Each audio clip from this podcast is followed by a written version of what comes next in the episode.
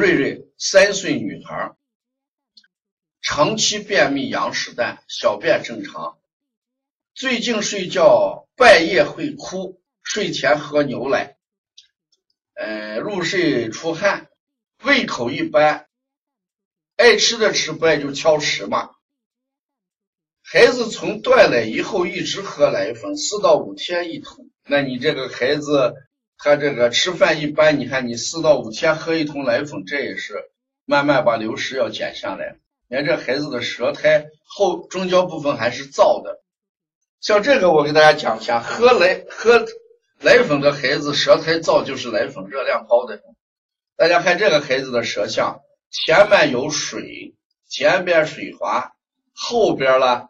却表现出什么干燥？你看，这是个燥苔。那这个孩子，你用这个疏肝健脾，呃，这个健脾助运、疏肝理气也可以。但是呢，主要我想讲一下这个孩子的便秘，呃，要改变食物结构，光不能做推拿。首先，这个睡前这个奶应该去掉，应该去掉。三岁女孩。如果要喝奶的话，晨早晨喝一杯奶是可以的，晚上就不要喝夜奶了，这是一个问题。另外一个要多吃呃膳食纤维，像蔬菜呀、南瓜呀、土豆呀、红薯呀、芹菜、韭菜。你这个偏食就形成羊屎蛋的一个关键。这孩子便秘并一并不一定都是说大肠蠕动的问题。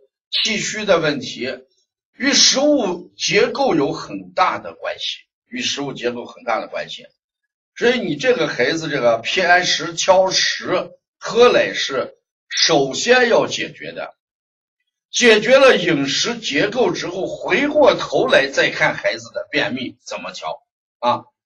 从舌象上来看，你看这个孩子的舌象它不圆润，舌头呢形状。不标准，凹陷、丘壑比较多，而且呢，肾区偏小，接近于一个布袋舌，看来肾阳还是不足啊，肾阳不足。呃，那怎么办呢？那就先解决，先解决饮食结构啊，先解决饮食结构，其次再解决什么问题呢？再解决孩子的肾阳不足、呃肝脾不和、脾胃不和的问题，一步一步来，从食物结构上着手，再用你的调理方法，呃才能改善。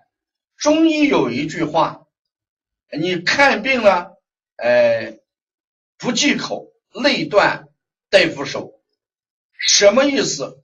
先从食物结构开始改变。否则的话，我们推拿师往往就会感觉到，呃，失败、事倍功半，做了那么多的努力，效果不好啊。所以刘瑞瑞，你先调整孩子的饮食结构，然后按照你的思路是没有多大问题的啊。